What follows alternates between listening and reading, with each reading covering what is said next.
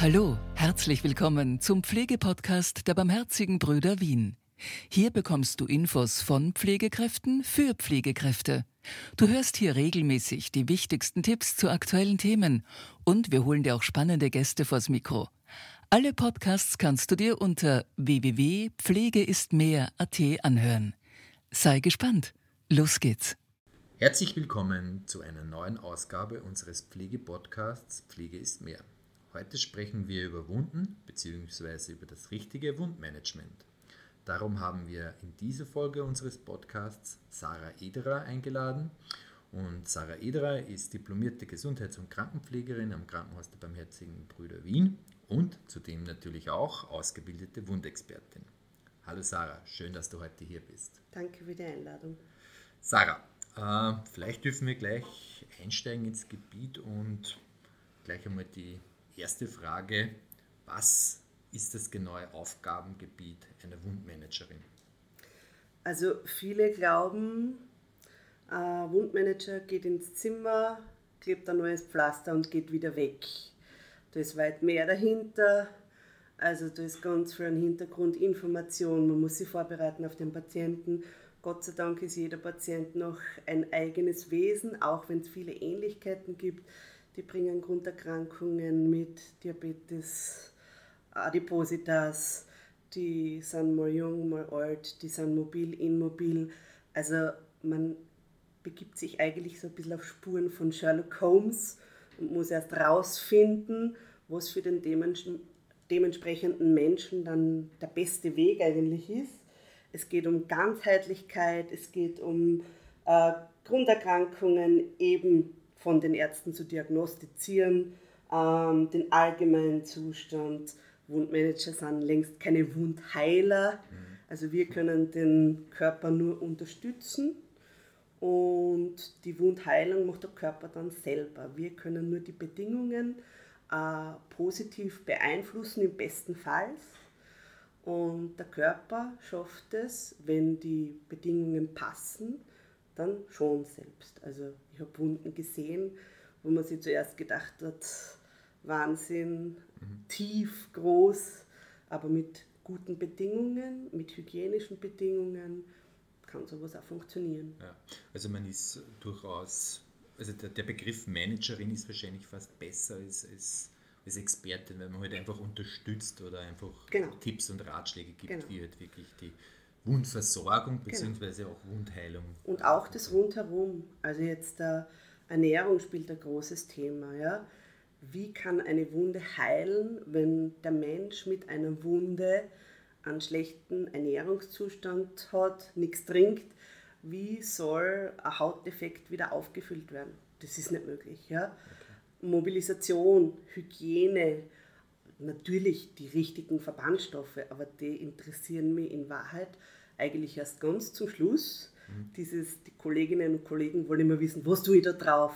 Ja. Ist natürlich auch wichtig, aber wenn der Patient ähm, eben, es geht viel um Eiweiß und Proteine, ähm, wenn zum Beispiel nur das Protein schlecht ist, dann kann die Wunde einfach schlecht heilen. Ein Diabetes Wundheilungsstörungen, sowas ist einfach für einen Hautdefekt wirklich eine sehr große Herausforderung. Ja, also es geht nicht nur darum, wie du schon erwähnt hast, Pflaster drauf Nein. und passt schon, sondern genau. es geht wirklich auch zu erkennen, was ist denn überhaupt der Grund, wieso genau. sich die Wunde zum Beispiel nicht Ganz schließt. Genau. Und natürlich, es gibt Wunden, die können heilen, es dauert länger, aber es gibt natürlich auch palliative Wunden oder es gibt Grunderkrankungen, also so Kombination dialysepflichtig, äh, Gefäßproblematik, Diabetes, hohes Alter, immobil. So ist es natürlich oftmals auch was, was nicht heilen kann. Wo man eigentlich eher so Schadensbegrenzung macht, okay. dass das Ganze nicht alles schlimmer wird. Also da gibt es die verschiedensten Szenarien, wo es wirklich auf den Patienten oder auf den Betroffenen selbst zugeschnitten ist. Man kann nicht sagen, jeder, jeder Dekubitus ist einfach alles dasselbe. Das, so funktioniert das nicht. Und das ist ja irgendwie auch als Wundmanager das, ja. diese Herausforderung, das ist schon was Tolles. Ja. Für mich jetzt. Ja. Warum ist deiner Meinung nach gerade dieses, dieses Berufsbild, äh, Entschuldigung, Berufsbild einer Wundmanagerin äh, oder des, des Wundmanagements so relevant? Ähm, erstens einmal ganz sicher aus Sicht des Betroffenen selbst, weil dem, der ist derjenige oder die ist diejenige, was die Wunde hat. Die brauchen eine gute Versorgung, die müssen das auch ein bisschen verstehen, um was es geht. Warum habe ich das und der hat es nicht? Was passiert da mit meinem Körper? Was kann ich selber dazu beitragen? Wie lange dauert so was? Also das sind die Fragen, was die Betroffenen natürlich stellen. Kann das überhaupt heilen? Ähm, ist mein Fuß jetzt tot? Das sind so ganz einfache Begrifflichkeiten, was diese Betroffenen verwenden, äh, wo ich finde, wo man dann auch in, in sehr einfache Sprache mit denen sprechen muss. Ja?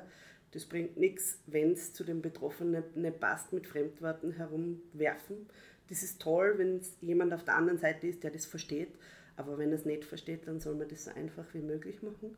Und auf der anderen Seite ist es auch relevant, eben aus Sicht, aus meiner Sicht zum Beispiel als Wundmanagerin, auch ein bisschen darauf aufmerksam zu machen, was da für eine Problematik gibt. Ja. Mhm. Wundpatienten sind leider in Österreich Stiefkinder. Die werden von einem zum anderen geschickt. Ja. Ähm, die, die haben oft an Kosten daheim mit mehr Wundprodukten, wie wahrscheinlich in verschiedensten Einrichtungen sind. Die kennen die Wundbehandler, die haben gute Erfahrungen, aber auch sicher schlechte Erfahrungen gemacht. Die werden von einem zum anderen geschickt. Da geht es dann auch immer um, um so ähm, Scham, um Verzweiflung, um mhm. Angst, finanzielle Problematiken. Ja? Wenn ich jetzt ein Wundpatient bin und ähm, die Leute stehen rundherum um mich auf, mhm. weil sie in der U-Bahn riechen, dass ja. mein Fuß zum Beispiel eine Geruchsbelastung ist, das ist nicht angenehm. Ja, ja? Und eben auch dieses, wo sollen es hin? Wer ist zuständig? Das ist in Österreich schon ein Problem. Viele Hausärzte sind überfordert, weil man muss schon denken, Wundmanagement ist ja auch in so einer Organisation wie ein Krankenhaus ein kleines Gebiet. Ja. Da gibt es tausende Dinge mehr. Und die gehen zum Hausarzt, der ist vielleicht überfordert. Dann werden sie ins Krankenhaus geschickt, da sitzt der Arzt in Basisausbildung, die trauen sich oft nicht den Oberarzt anrufen. Oder sie werden zum Dermatologen geschickt, der vor 30 Jahren seine Ausbildung gemacht hat und nur irgendwelche Salbentherapie macht oder irgendwelche obsoleten Therapien. Deswegen finde ich schon, dass es einfach sehr wichtig ist, dass man ähm, Fort- und Weiterbildungen macht. Man braucht einfach ein Expertenwissen, was man sich über die Jahre aneignen kann. Das funktioniert nicht schnell. Und natürlich die Erfahrung auch dazu. Aber man darf sich nicht ständig nur auf Erfahrungswerte verlassen, sondern das muss schon auch belegt sein und muss Hand und Fuß haben.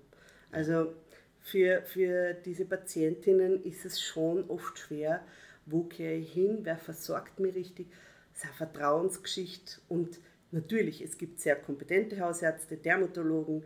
Es, es ist nicht alles schlecht, das will ich gar nicht sagen. Ja. Aber bis die zu jemandem kommen, der wirklich auch ein bisschen ein Verständnis hat, der sich auskennt, der weiß, was er macht, dauert das oftmals sehr lange. Und das ist, da vergeht einfach sehr viel Zeit. Ja. Und ich glaube, es, du hast es sehr kurz erwähnt, ich glaube, es ist, glaube ich, auch sehr wichtig, dass man halt auch Erfahrungen sammelt. Auf jeden Fall. Und man muss ein bisschen Liebe auch dafür haben. Ja? Also ja. das ist ganz sicher, weil diese Patienten sind, wenn sie chronische Wunden haben und über die Jahre, das sind chronische Patienten, ja. die sind oft ein schwieriges Patientenklientel die nehmen Dinge nicht einfach so hin, nur weil man sie einen Verband mhm. drauf gibt. Die brauchen die Education, die brauchen das Wissen, was mache ich da jetzt, was passiert da jetzt da. Und die sagen oftmals, na, das will ich nicht. Na, da mache ich nicht mit. Ja. Man sagt am Raucher, sie sollten aufhören, weil das ist nicht gut für ihre Gefäße und der raucht halt trotzdem. Also man muss schon auch abgrenzen können, was ist auch für die Patienten möglich und wie kann man das in die Behandlung mit einbeziehen und wo ist es nicht möglich. Deswegen ist Wundmanagement immer was Multiprofessionelles. Ja. Kein Wundmanager alleinig kann überleben. Wir brauchen den Patienten im Boot. Das muss was sein, wo Ärztinnen, Pflege, Diabetologie, Physiotherapie, ganz andere Berufsgruppen. Also wir müssen alle für den Patienten ein gutes Behandlungskonzept machen. Mhm. Ja. Super. Du, was für, was für Patientinnen werden von dir hauptsächlich betreut? Gibt es das so? so mm, ist das, ist, das ist eigentlich ganz unterschiedlich. Mhm. Das können Patientinnen sein, die was eigentlich noch gar keinen Hautdefekt haben, wo man eben in der Präventativ, präventativen Schiene ja. arbeitet, die einfach gefährdet sind, wo man, schon, wo man was abfängt, was noch gar nicht da ist eigentlich. Ja? Dann können das Patientinnen sein mit sekundären Wundheilungsstörungen eben äh, die operiert werden auf der Chirurgie, zum Beispiel große Darmoperationen, Bauchoperationen, ähm, wo eben einfach aus gewissen Gründen dann ähm, eine sekundäre Wundheilungsstörung entsteht. Das können auch Patienten mit chronischen Wunden sein, mhm. viele Decubiti, ähm, Gefäßproblematiken, eben Ulcus crurus, Venosum, Arteriosum, Mixtum, diabetisches Fußsyndrom, aber auch palliativen palliative Wunden, die eben schwer oder nicht zuheilen. Und was immer wieder dabei ist, das sind eben äh, inkontinenzassoziierte Dermatitis, ist eine inkontinenzassoziierte Dermatitis, kurz IAD genannt. Das wären eben so Feuchtigkeitswunden. Ja? Okay. Das ist ganz unterschiedlich. Ja. Natürlich auch akute Wunden, aber mein Themengebiet ist schon eher was Chronisches, eher was lang Anhaltendes. Und für diese Patienten müssen wir eben was finden, dass das besser wird. Die Lebensqualität, um das geht ja. eigentlich. Du, aber wie, wie kann ich mir das jetzt so praktisch vorstellen? Also bist du dann einfach oder, oder rufen dich dann die, die einzelnen Abteilungen, wenn sie einen Patienten haben, wo jetzt zum Beispiel die Wunde sich nicht schließt oder halt nicht, nicht besser wird, die holen dich dann einfach als Expertin hinzu und, und da gibt es eine Fallbesprechung und du mehr oder weniger gibst dann Ratschläge oder, oder wie funktioniert die Zusammenarbeit jetzt so im Krankenhaus? In der Art. Also ja. wir haben das bei den Barmherzigen Brüdern in Wien so gelöst, dass eben wir benennen das Ganze mit dem Überbegriff Wundvisite. Mhm. Ähm, eben, ich komme meine Basis ist die Pflege. Ja. Deswegen kann ich eben nur Empfehlungen schreiben. Ich schreibe keinen Befund, weil ja. ich bin kein Arzt. Ich schreibe eine Empfehlung. Ähm, mich kann man montags zuweisen. Da gibt es ähm, im Terminplansystem so Slots, die das kürzeste ist 30 Minuten. Das Ganze kann eine Stunde, ja. eineinhalb Stunden dauern. Ich brauche dann ein paar so Infos, worum geht's, was wollen die Stationen von mir dann lese ich mich ein, habe da meine gewissen Dinge, eben schaue mir die Grunderkrankungen an, was ist der, wie sind Laborwerte, welche Medikamente und so weiter. Und dann gehe ich auf die Stationen und besprich mich zuerst mit der Pflege ab. Die gehen dann mit mit mir zum Patienten, da wird dann mit dem Patienten besprochen. Meistens, wenn man mit denen spricht, wie lange haben sie das schon, was ist denn schon passiert, dann erfahrt man eh schon viel.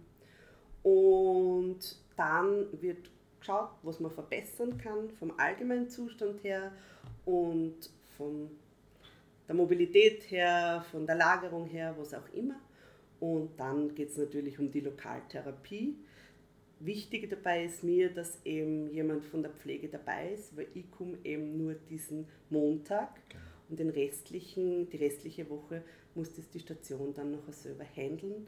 Und dadurch, dass die Pflege eben dabei ist, können wir dir ein bisschen über die Schulter schauen ist auch gut für die Pflege, weil so sehen die dann auch, wie kann man es machen. Viele Stationen haben das selber ganz gut im Griff, also die freuen sich dann, wenn sie selber gute Dinge machen.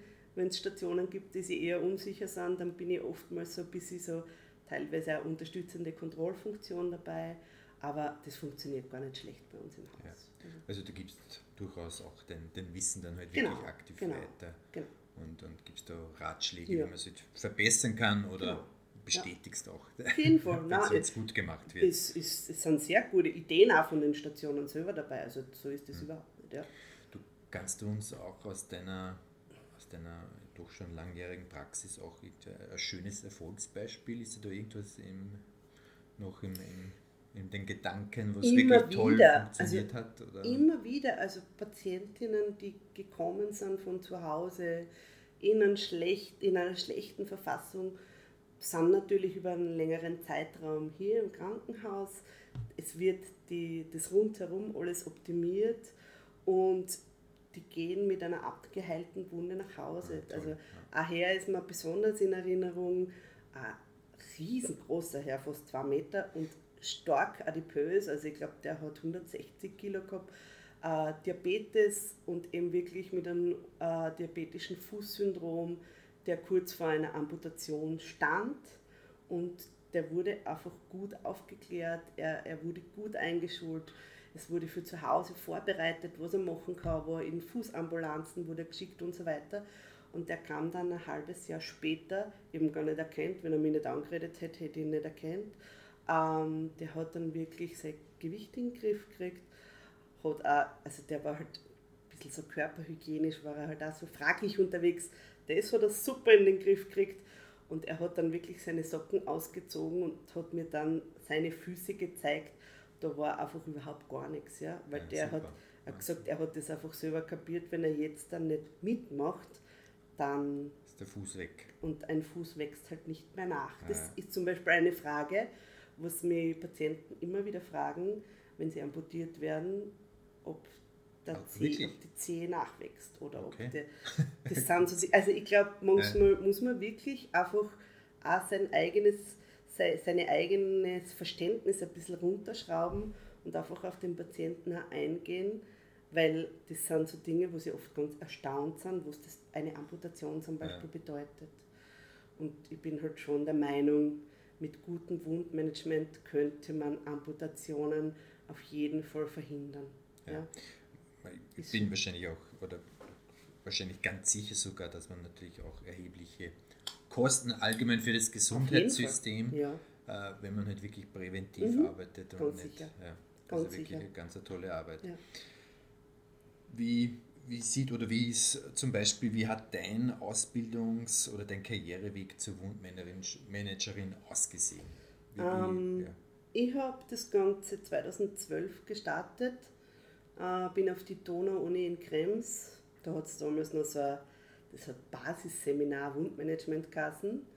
Ähm, und bin zwischen 2012 und 2014 eigentlich nebenberuflich dann immer, immer wieder auf die Donau-Uni gefahren, habe das, das heißt Certified Program und dann eben den akademischen Wundmanager. Also das war so ein bisschen mein Weg. Mhm. Aber ähm, in Österreich ist halt auch leider das Problem, wir können uns nie für einen Weg so richtig entscheiden. Mhm. Es gibt mehrere Wege, wie man eben zum Beispiel diese Ausbildung absolvieren kann. Also auf der Donau-Uni, das, das gibt es noch immer, diese Programme. Ähm, man kann das aber auch über ähm, den Verein WDM machen. Das Ganze nennt sich Wunddiagnostik und Wundmanagement. Man kann das Ganze über die Initiative Chronische Wunde machen. Das wäre auch eine Möglichkeit.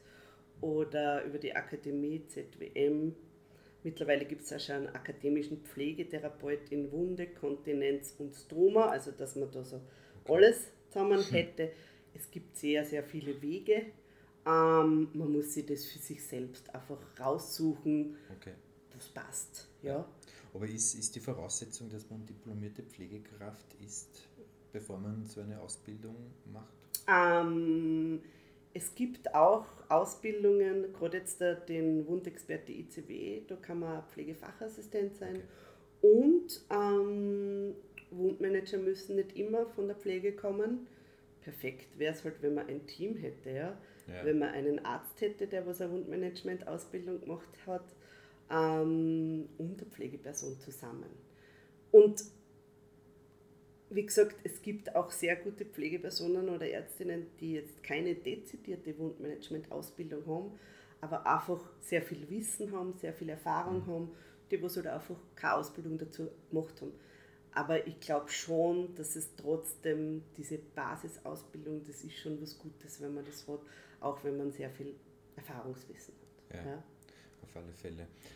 Ähm, Gibt es irgendwelche groben Fehler, die was man jetzt, wenn man jetzt gerade auch mit, mit Patienten zu tun hat, die was vielleicht auch, auch Wunden haben, äh, gibt es da irgendwas, was man auf keinen Fall tun sollte? Oder ja, gibt es irgendwas, was man nicht vermeiden sollte? Also, also vermeiden sollte ist einfach dieses veraltete Bild von ich bin ein Arzt oder ich bin die Pflege und ich bestimme jetzt einfach, was da raufkommt, auf, mhm. also als Lokaltherapie, das muss man mit dem Patienten machen. Das, ja.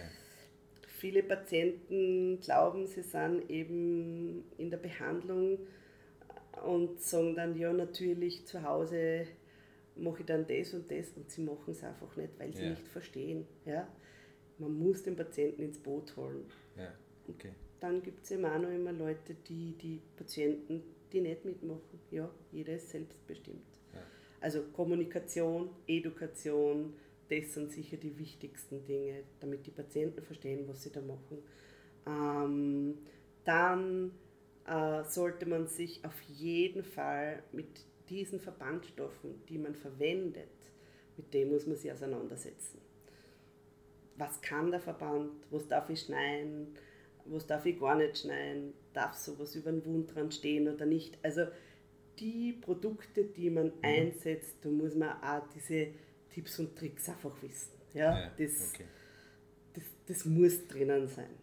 Und ich glaube einfach, dass man sich schon anschauen sollte, was sind Therapien, die vor 30 Jahren gut waren, mhm. aber die heute einfach obsolet sind. Ja. ja. Gerade jetzt da so Beta-Isotoner Fußbäder, mhm. das hat man früher einmal gemacht. Ja. ja. Oder dass man einfach auf jede Wunden automatisch, die Patienten kommen immer daher, äh, können wir da nicht eine Salben schmieren? Das sind ja. veraltete Dinge. Ja. Es gibt vereinzelte Salbentherapien, die sind bei gewissen Wundheilungsphasen, natürlich kann man das machen, aber nicht so verallgemeinern, glaube ich, darf man das nicht. Ja? Ähm, und so lokal Antibiotika direkt auf den Wunden verabreichen. Ich kenne noch ähm, Kolleginnen und Kollegen, ich sage nicht, dass die älter sind, sondern die haben einfach mehr Erfahrung. die sprechen noch von Zeiten, wo sie Wunden vereist und geföhnt haben.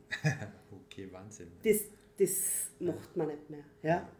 Also das sind so Dinge, ich glaube schon, dass man sich auseinandersetzen soll, was habe ich da jetzt vor mir und was kann ich machen. Also es, es wird sich wahrscheinlich oder ganz sicher dieser Bereich einfach auch weiterentwickelt. Auf jeden Fall, hoffentlich. Neue Erkenntnisse ja. und Studien wahrscheinlich. Auf auch. jeden Fall, ja. auf jeden Fall. Was halt wirklich auch für die Hausärzte ein großer Umbruch ist, wenn in einer Hausarztordination ein Verbandswechsel durchgeführt wird, kriegen die so gut wie gar kein Geld rückfundiert. Ja. Dass die das dann ungern machen, ist verständlich. Ja?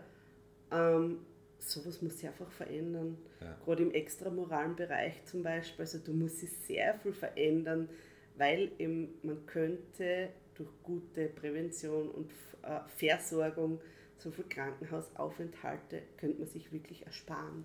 Ja. Aber wenn es draußen, also es gibt sehr gute Organisationen, nur wenn nirgends Geld eingesetzt wird oder wenn sie die Politik nicht richtig einsetzt, ähm, dann kann man noch so viel Liebe haben. Am Ende des Tages muss halt auch jeder seine Miete bezahlen können. Ja? Absolut, absolut. Und die Patienten zahlen ja. drauf. Das ist wirklich, also diese Patienten, die sind so dankbar, muss man sich vorstellen, was das heißt, wenn man jetzt einfach, grob gesagt, einen offenen Fuß hat. Mhm. Ja? Was das für einen Menschen bedeutet, was das in einer Partnerschaft bedeutet, ja. was das als Rollenbild bedeutet. Also das darf man nicht vergessen, dass da man darf da nicht immer nur von der Wunde ja. sprechen. Da gibt es einen Menschen dahinter, der was seine Rollenbilder im Leben hat. Mhm. Und also das darf man auf keinen Fall vergessen, wie wichtig das sowas ist. Ja, ja Sarah, also man, man, merkt, wenn man dir zuhört, äh, deine Begeisterung und auch deine, deine Liebe zum, zum Beruf oder zu deiner Tätigkeit. Ähm, dennoch vielleicht nochmal abschließend äh, die, die, die Frage, was ist das, das Schöne an deinem Beruf oder was begeistert dich dann trotzdem täglich oder montaglich? Mich begeistert ja. eben, wie ich vorher gesagt habe, dieses Sherlock Holmes-Denken. Ja. Man darf den Kopf nicht ausschalten. Ja. Das ist jetzt nichts, ähm, wo man großartig verallgemeinern kann. Jeder Patient ist doch noch was Eigenes, was Individuelles.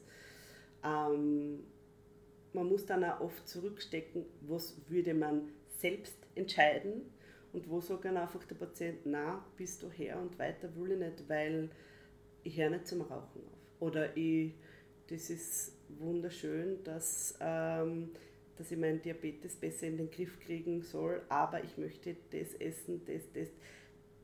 Ja, dann muss, also man muss selber schon als behandelnde Funktion, muss man schon ähm, auch ein bisschen anders reagieren, wie man vielleicht selber tun würde, wenn man könnte. Aber ich glaube, so in einem Team, das ist schon ein schönes Arbeiten, wenn das dann gut funktioniert.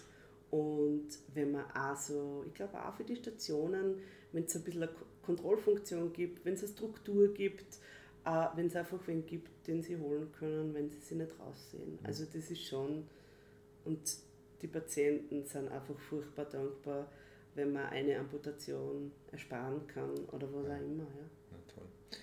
Super. Sarah, vielen Dank für diesen tollen und interessanten Einblick. Danke, dass du unser Gast warst und ja, wird sicher sehr viele interessieren, was du uns heute erzählt hast. Danke nochmal. Dankeschön.